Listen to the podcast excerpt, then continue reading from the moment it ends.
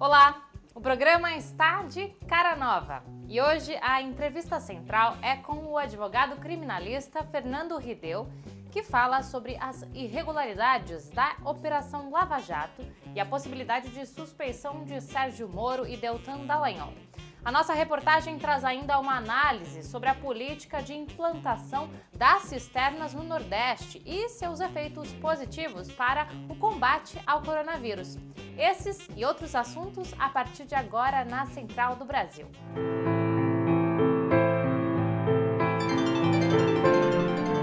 Central do Brasil.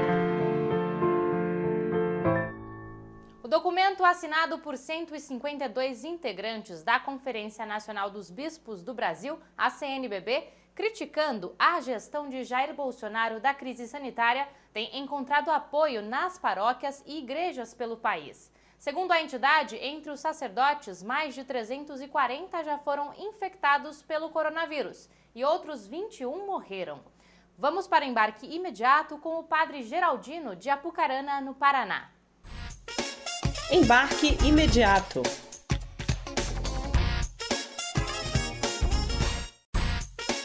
Embarque imediato.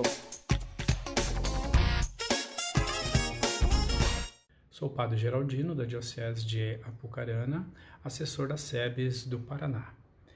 Como vejo a carta que 152 bispos lançaram ao povo brasileiro há poucos dias. Essa carta saiu de forma profética, até pela sua forma de lançamento, de vazamento, antes da hora. Ela poderia ter saído como uma nota oficial da CNBB, talvez não teria o peso que ela tá, está tendo agora. É, nós acreditamos que essa carta vem reforçar a profecia, o ensino social da igreja, as pastorais que luta pela vida, em defesa da vida e vida plena.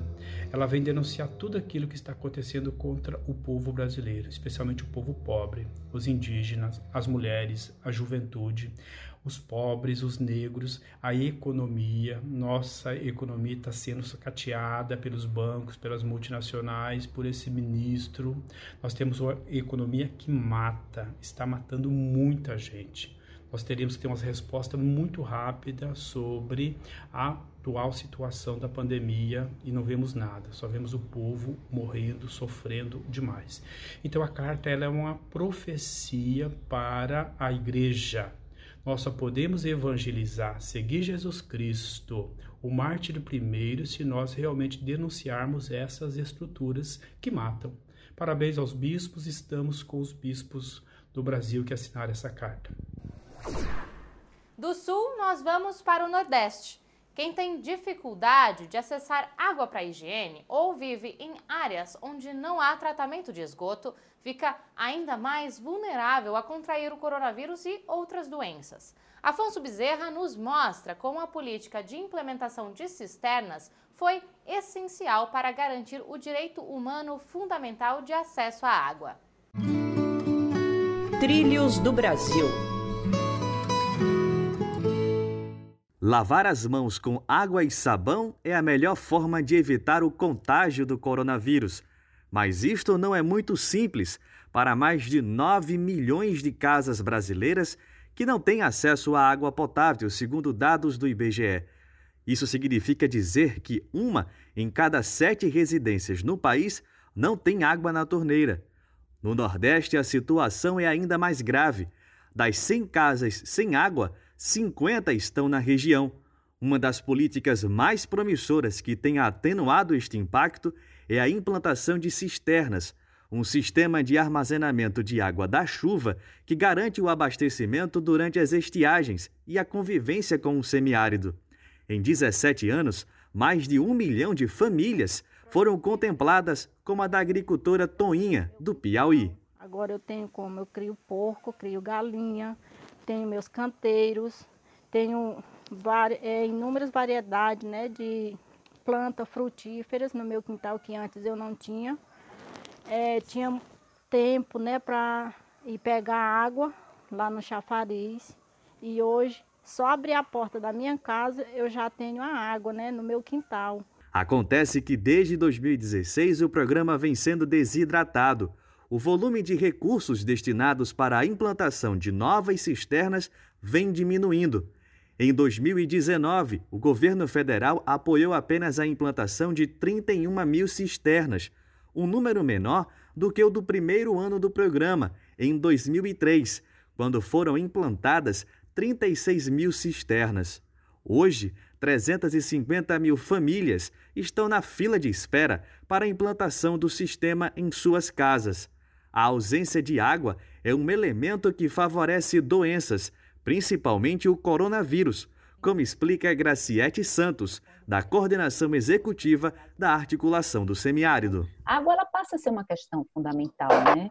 E, e não é isso que a gente vem é, percebendo dentro né, da, das políticas governamentais. Né? Então, a gente quer remarcar, principalmente nesse momento, a questão da, do direito ao acesso à água como uma questão fundamental para esse enfrentamento dessa pandemia e dessa crise sanitária. Esta semana completaram 10 anos desde que a Organização das Nações Unidas declarou o acesso à água limpa e segura e o acesso ao saneamento básico como direitos humanos fundamentais. Aqui no Brasil está presente 12% de toda a água doce do mundo e isso chama a atenção do mercado. Tanto o novo marco do saneamento básico, sancionado por Bolsonaro, quanto o projeto de lei de Tasso Gereissati, em tramitação no Senado, podem criar um mercado das águas, se for aprovado. De olho nos lucros, os projetos querem tornar privado esse bem natural que é público e inalienável. A próxima parada é a cultural. Você aí gosta de MPB? A dica de hoje é sobre uma cantora que participa do coletivo mineiro Instante da Música Negra, o Imune. Vamos conhecer. Parada Cultural. A voz,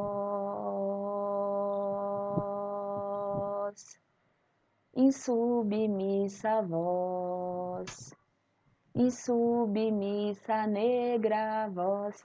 Oi, gente!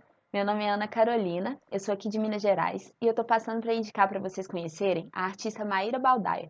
Maíra é uma mulher negra, cantora, atriz e, sobretudo, uma grande companheira na luta em defesa dos direitos do povo aqui em Belo Horizonte, na capital mineira. Maíra, através da música popular brasileira, ecoa a resistência das mulheres negras, dos jovens LGBTs, das mulheres contra a violência. Por isso, queria indicar para vocês conhecerem a música dela Insubmissa, mas também o álbum completo dela, Poentes e Outras Paisagens. Nesta terça-feira, o Procurador-Geral da República, Augusto Aras, afirmou que a Operação Lava Jato funciona como uma caixa de segredos. Segundo ele, os procuradores de Curitiba teriam dados de 38 mil pessoas. Jonatas Campos conversou com Fernando Rideu, advogado criminalista, sobre as irregularidades cometidas pela Operação Lava Jato. Vamos para a entrevista central. Entrevista Central. Olá, hoje a Central do Brasil entrevista Fernando Rideu. Ele é advogado criminalista, doutor em Direito pela PUC de São Paulo e vai falar conosco sobre a Operação Lava Jato. Doutor, obrigado pela sua participação. O Ministério da Justiça produziu um dossiê com nomes, endereço e fotografia de servidores públicos da segurança identificados como integrante do movimento antifascismo.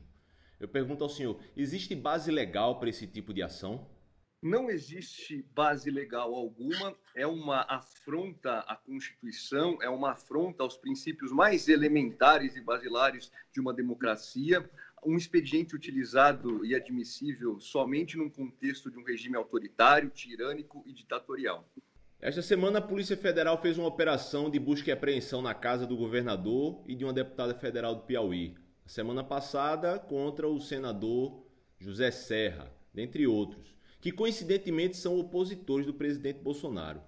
Então eu lhe pergunto, como você caracteriza esse tipo de operação? Eu não concordo com essa separação que o editorial do Estadão essa semana propôs entre a Lava Jato e o lavajatismo, por exemplo. Para mim, são o mesmo fenômeno. Não existe separar Lava Jato e lavajatismo. Né? A Lava Jato empregou tudo aquilo que eles denunciam como lavajatismo, porque hoje está sendo utilizado para perseguir outras forças políticas. Tudo isso foi forjado na Lava Jato para perseguir um projeto de soberania popular do país, um governo que atentava para a soberania popular, contra um projeto de extrema dominação neoliberal. Então, vejam, é, todos esses elementos que hoje estão sendo usados, né, e agora claramente também numa outra fase, numa outra etapa para perseguição política, para o direcionamento político, e muitas vezes até para passar uma aura de isenção, né, operações absurdas contra ex-governadores do PSDB aqui de São Paulo, por exemplo, buscas e apreensões com, com buscas e apreensões com, com atraso de seis anos no, o que, que, você vai apurar no presente, coisas de seis anos atrás? O que, que você vai buscar de documentos, prisões temporárias sem sentido? Mas todos esses expedientes não nasceram hoje. Todos esses expedientes foram gestados na, na força, a, partir da ação da Força Tarefa da, da, da Lava Jato de Curitiba, com o Sérgio Moro como seu coach, como seu líder, como a sua face é, diretiva. E o senhor falou das orientações do juiz Moro aos procuradores da Lava Jato reveladas pela Vaza Jato, né? Então eu lhe pergunto, essas últimas ações agora da, da, do Ministério Público com a Polícia Federal, isso pode ser considerado uma ofensiva do lavajatismo? O senhor concorda com essa afirmação? Chegou a hora, mais do que nunca, de se abrir essa caixa preta da Lava Jato. O procurador Augusto Aras disse ontem na, na live com o Grupo Prerrogativas que existem mais de 50 mil documentos sigilosos em poder da Força Tarefa. Que o arquivo que está em poder, da, de, com dados sigilosos que está em poder da Força Tarefa é maior do que todo o arquivo do Ministério Público Federal. Então, veja, Força Tarefa não existe juridicamente. Força-tarefa é um agrupamento de procuradores numa estrutura maior, obviamente, que é o Ministério Público Federal, que estão sob a chefia do Augusto Aras. E é muito significativo, é muito simbólico que esses procuradores não queiram compartilhar o trabalho feito com o Procurador-Geral da República. O que eles têm a esconder? O que esse grupo de procuradores, que sempre advogou a tese do que quem não deve não teme, algo que obviamente eu não concordo, mas que nesse contexto, se aplicado a eles, deve nos provocar uma reflexão. Por, o que eles temem? E, acima de tudo, são agentes que deveriam ter cumprido a lei. E a senadora Cátia Abreu, do PDT de Tocantins, solicitou ao Conselho Nacional do Ministério Público a remoção do procurador Deltan Dallagnol da coordenação da Operação Lava Jato. Se ele for removido, o que isso significa para a operação? É um escárnio que esse sujeito ainda esteja à frente da força-tarefa. É um escárnio que esse sujeito ainda esteja atuando em procedimentos em que todos sabem hoje, está muito claro, foi direcionado politicamente um projeto pessoal de poder. Você vê você percebe nas entrevistas, tanto de Sérgio Moro como de Deltan Dallagnol, que isso não passou de um projeto pessoal de poder, né? que agiram como militantes políticos num sistema de justiça, fraudando a Constituição, sendo desleais ao texto constitucional. Então, Deltan Dallagnol deve ser não apenas afastado da força-tarefa e de qualquer procedimento que envolva é, é, assuntos relacionados aos quais ele comprovadamente atuou politicamente, mas ele deve ser afastado do Ministério Público, ele deve ter sua responsabilidade administrativa apurada no Conselho Nacional do Ministério Público e, em tese, os crimes que ele cometeu devem ser apurados pela justiça e ele deve responder nos limites da lei. Eu fico por aqui, mas você pode embarcar na Central do Brasil pelo Instagram, arroba Programa Central do Brasil, e também em todas as plataformas de podcasts, como o Spotify, Deezer, Pocket Casts, Google e Apple Podcasts. A gente volta com mais Central do Brasil amanhã.